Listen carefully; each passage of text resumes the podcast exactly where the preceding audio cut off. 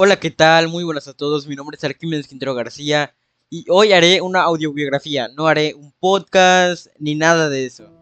Así que empecemos.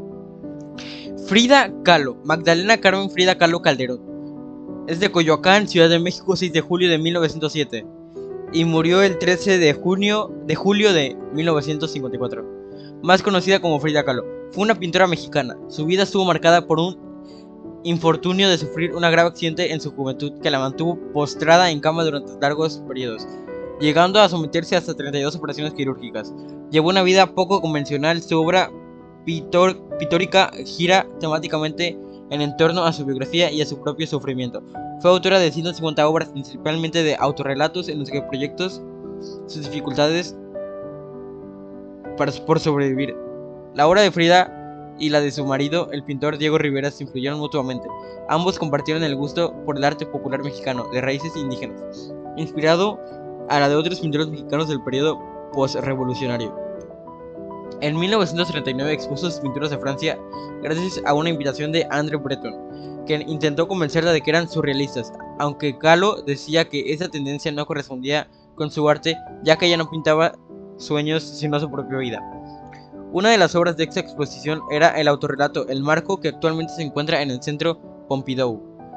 Se convirtió en el primer cuadro de un artista mexicano adquirido por el Museo del Louvre.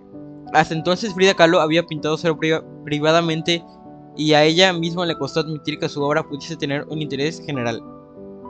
Aunque gozó de la admiración de destacados pintores intelectuales de su época como Pablo Picasso y Vasily Kandinsky, André Breton y Marcel Duchamp, Tina Madotti y Concha Mitchell, su obra alcanzó fama y verdadero reconocimiento internacional después de su muerte, especialmente a finales de los años de 1980 y principios de 1990, por coleccionistas como la cantante Madonna. La trayectoria, los primeros años de 1910 a 1925. La familia y origen. Frida fue la tercera hija del fotógrafo Guillermo Calo, inmigrante de alemán nacionalizado mexicano, y de Matilde Calderón, mexicana. Sus dos hermanas mayores fueron Matilde, nacida en 1899, y Adriana, nacida en 1902. Después de ellas nació su único hermano Guillermo, nacido en 1906, y que sobrevivió solo unos días. En julio de 1907 nació Frida y solo con 11 meses después, en junio de 1908, su hermana menor. Cristina, ella fue su constante compañera y la única de las hermanas Calo que dejó descendencia. Además, Frida tuvo tres hermanas mayores por parte del padre, Luisa nacida en 1894 y María nacida en 1900 en 1896 y fallecida a los pocos días de nacer. Y Margarita, todas las hijas del primer matrimonio de su padre con María Cardeña Espino, también llamada Cerdeña en algunas fuentes, fallecía en el parto de Margarita en 1898. Abundan las publicaciones que señalan al padre de Frida como alemán de origen judeo-húngaro. Entre ellas la más difundida es la versión que recoge Hayden Herrera en su conocida biografía de Frida Kahlo en la que se afirma que los abuelos de Frida provenían de Hungría, precisamente de Arad, una región que hoy en día pertenece a Rumania, y se habrían establecido en Alemania en la ciudad de Baden-Baden, hoy perteneciente al estado federado de Baden-Württemberg, donde habría nacido el padre de William en el año de 1872. En realidad procedían de Porfsheim, una pequeña ciudad del estado de Baden-Württemberg, y que tanto sus abuelos Jacob William Kahlo y Keretin Wafram, como el resto de sus antepasados, pertenecieron a la burguesía local y eran de la región luterana. La investigación logró establecer un árbol genealógico con ascendientes verificados hasta el año de, 1597. Tras la muerte de su madre, la abuela de Frida Kahlo en 1878, y debido a las desvanencias con la nueva esposa de su madre, William Kahlo se embargó en Hamburgo y llegó a Veracruz, México, en 1890. Como parte de la ruptura de su familia de origen, se cambió el nombre por su equivalente en español Guillermo. El 15 de agosto de 1893 contrajo matrimonio con María Cardeña, a quien enviudó cuatro años más tarde. El 21 de febrero de 1898 celebró su matrimonio eclesiástico con Matilde Calderón, la madre de Frida, unión legítima civilmente recién el 29 de septiembre de 1904. Este mismo año, tres años antes del nacimiento de Frida, la familia se mudó a la localidad de Coyoacán, en el centro geográfico del DF, a la muy conocida Casa Azul de 247 de la calle Londres. convertida actualmente en el Museo de Frida Kahlo. A instancias de Matilde, las dos mayores de Frida, hijas del primer matrimonio de Guillermo Kahlo, estudiaban internas en la escuela de un convento, de modo que solo pasaban las vacaciones en casa de familia de Kahlo Calderón. Su infancia. La vida de Frida estuvo marcada desde muy temprana edad por el sufrimiento físico y las enfermedades que padeció. El primero de, de estos infortunios consistió en una poliomielitis que contrajo en 1913 dando inicio a una serie sucesivas de enfermedades, lesiones diversas, accidentes y operaciones. Esta primera enfermedad lo obligó a permanecer nueve meses en cama y le dejó una secuencia permanentemente. La plena derecha mucho más delgada que la izquierda, animada por su padre y como parte de su rehabilitación, Frida practicó diversos deportes, algunos pocos usuales en la sociedad mexicana de su época para una niña como fútbol o boxeo.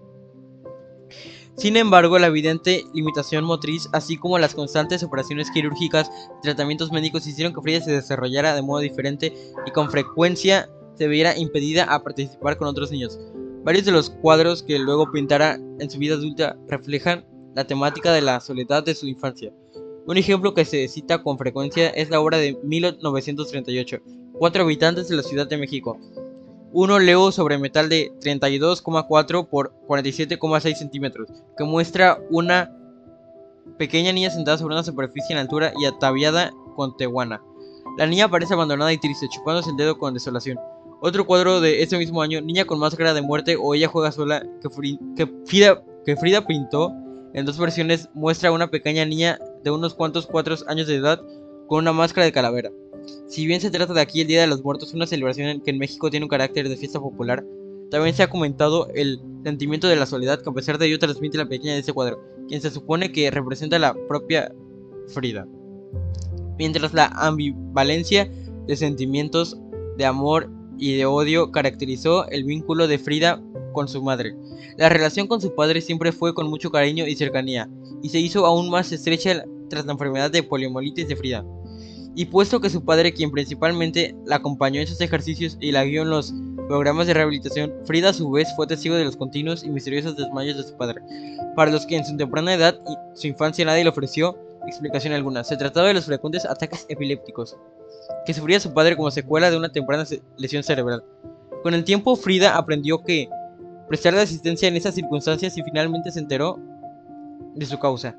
La experiencia compartida de lidiar contra el infortunio de la enfermedad unió a padre e hija con un lazo muy fuerte de solidaridad y empatía. Accidente inicio de su pintura, 1925 a 1928. El 17 de septiembre de 1925 sufrió un grave accidente cuando el autobús en el que ella viajaba fue arrollado por una tranvía, quedando aplastado contra un muro y completamente destruido. Regresaba de la escuela a casa junto a Alejandro Gómez Arias, su novio de entonces. Su columna vertebral quedó fracturada en tres partes, sufriendo además fracturas en dos costillas en la clavícula y en tres en el hueso pélvico. Su pierna derecha se fracturó en 11 partes, su pie derecho se dislocó, su hombro izquierdo se desconjuntó y un pasamanos le atravesó la cadera izquierda para salir por la vagina. Al respecto, Calo comentaba que habría sido esta la forma brutal la que había perdido su virginidad. La medicina de su tiempo la atormentó con múltiples operaciones quirúrgicas, por lo menos 32 a lo largo de su vida. Corsés de yeso y distintos tipos, así como diversos mecanismos de estiramiento. Primer matrimonio con Diego Rivera, 1929 a 1939. Frida conoció a Diego Rivera a través de Tina Modotti. Anteriormente, en 1922, había tenido ocasión de observarlo durante la realización de su primer mural en el Anfiteatro Simón Bolívar de la Escuela Nacional Preparatoria. En 1928 había encontrado nuevamente a Diego Rivera en algunas veladas y reuniones a las que asistía con Tina Modotti, pero no había hablado nunca directamente con él. Un día lo visitó espontáneamente mientras trabajaba una serie de murales para el edificio de la Secretaría de Educación Pública con el objeto de mostrarle sus propios trabajos. Diego quedó impresionado con sus cuadros y le animó a seguir pintando. Desde ese entonces fue con constante invitado a la casa de los Calo. El artista contrajo matrimonio con Diego Rivera el 21 de agosto de 1929. Su relación consistió en amor, aventuras con otras personas, vínculo creativo, odio, un divorcio en 1939 y un segundo matrimonio un año después. Las primeras exposiciones, 1935 a 1939. Volvieron a México en 1933. Rivera tuvo un romance con Cristina, la hermana pequeña de Frida. Anteriormente hubo otras infidelidades por parte de Rivera, pero este lío con Cristina afectó mucho a Frida y supuso un giro determinante en sus relaciones de pareja. Aunque llegaron a superar sus desvanencias, Frida inició otras relaciones amorosas tanto con hombres y con mujeres que continuaron el resto de su vida. Rivera tuvo violentos celos sobre las relaciones extratrimoniales de su esposa, aunque llevaba mejor relaciones lésbicas de Frida que las heterosexuales. Los últimos años, 1950-1954. En 1953 en la Ciudad de México se organizó la única exposición individual en su país durante la vida del artista. En una de las críticas se dijo, es imposible separar la vida y obra de esta persona, sus pinturas son su biografía. La exposición fue en la Galería de Arte Contemporáneo, la salud de Frida estaba muy deteriorada y los médicos le prohibieron concurrir a la misma. No obstante, llegó una ambulancia asistiendo a su exposición en una cama de hospital. Los fotógrafos, los periodistas se quedaron impresionados la cama fue colocada en el centro de la galería y Frida contó chistes, cantó y bebió la tarde entera. La exhibición había sido un rotundo éxito. Muerte. Frida Kahlo murió en Coyoacán el 13 de julio de 1954. No se realizó ninguna autopsia, sus restos fueron velados en el Palacio de Bellas Artes de la Ciudad de México y se cubrió su féretro, con la bandera del Partido Comunista Mexicano, un hecho que la prensa nacional criticó profusamente. Su cuerpo fue incinerado en el crematorio civil de Dolores y sus cenizas se conservan en la Casa Azul de Coyoacán, el lugar que también la vio nacer. Su último cuadro también se exhibe en el Museo de Frida Kahlo. Se trata de un, de un óleo sobre masonita que muestra varios cortes de en tonos muy vivos. En uno de estos trozos y junto a su firma se puede leer Vida la Viva. La vida. Coyoacán, 1954, México. Las últimas palabras en su diario fueron: Espero alegre la salida y espero no volver nunca jamás. Esta fue mi audiobiografía sobre la artista Frida Kahlo y también fue sobre el Día de la Mujer. Espero que les haya gustado y muchas gracias.